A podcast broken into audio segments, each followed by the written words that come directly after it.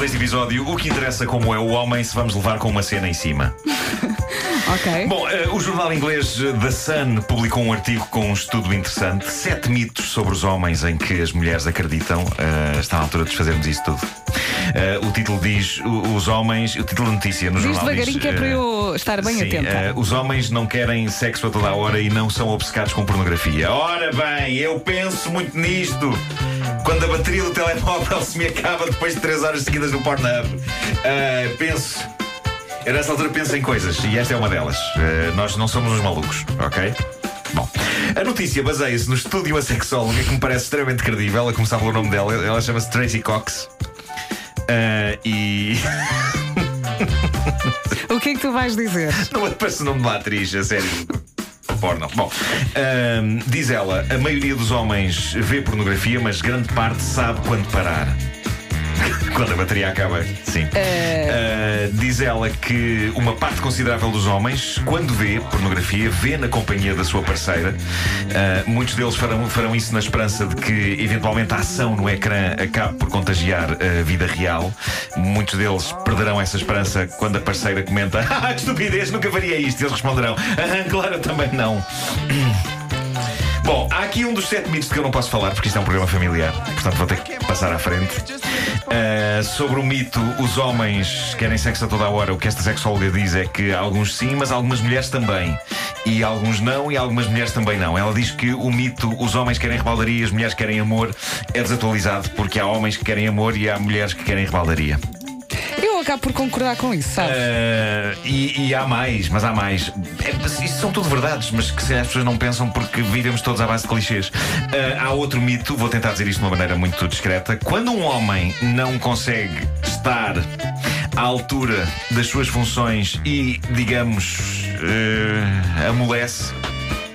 Isso não significa que ele não goste da parceira. Aparentemente há mulheres que acham que quando isso acontece é porque a chama já se foi, ah, ele já não gosta de mim. Não, a autora deste estudo diz, nem pensar, há uma quantidade vasta de fatores que podem provocar essa felicidade. Se calhar bebeu Ah, demais. Demasiado álcool, está aqui é logo a primeira, ah, ou estar mal disposto, ou stress, ou ansiedade para não falhar, ou alguma medicação específica, etc. Uma coisa que eu gosto é que nesta parte do artigo o The Sun publica aquela típica fotografia que todas as publicações põem quando se fala deste problema, que é fotografia de mulher na cama, frustrada, e o homem sentado de mão na cabeça. Ah, já sei, já sei. Péssima. Sim, sim, sim. Clássico. sim. Clássico.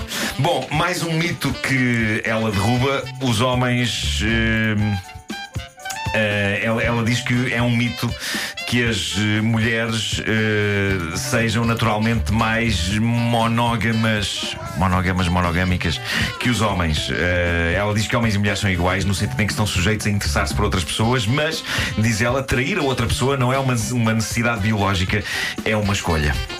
Bom, ah, depois há aqui outro que é demasiado explícito para esta hora.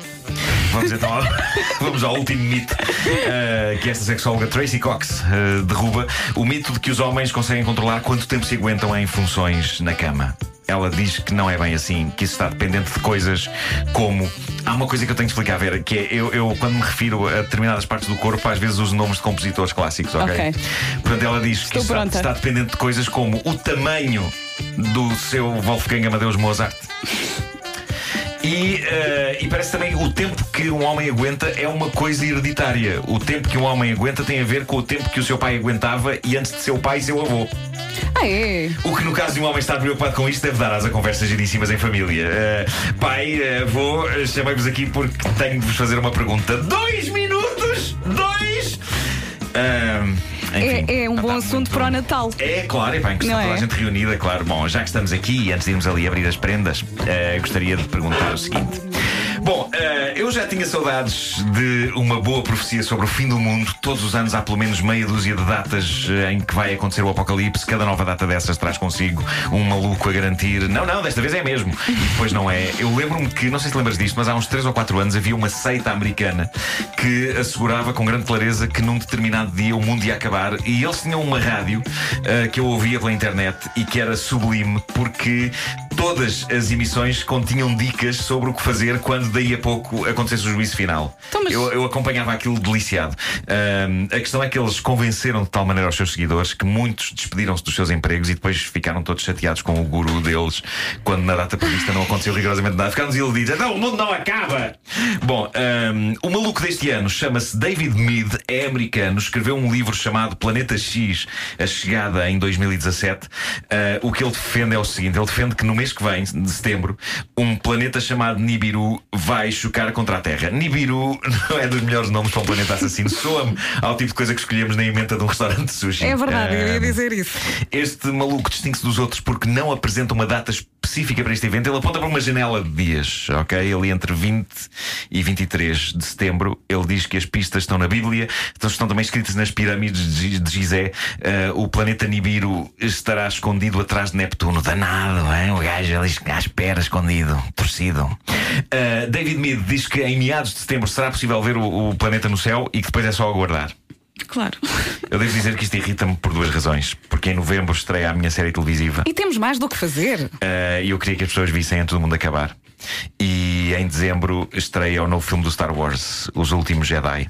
Não se faz sashimi. Não, aliás, não, nigiri. não, aliás, nibiru, nibiru, nibiru. Nigiri. Para quem estiver em pânico, só para terminar, bem, pode ser com música por baixo e tudo. Recordo que não é a primeira vez que se acredita que este planeta vai chocar contra a Terra. 2002 e 2015 já se falava nisto. É certo que agora é a terceira vez e três foi a conta que Deus fez. Mas, muito sinceramente, e tendo em conta o estado do mundo, eu diria que planetas escondidos são a última das nossas preocupações.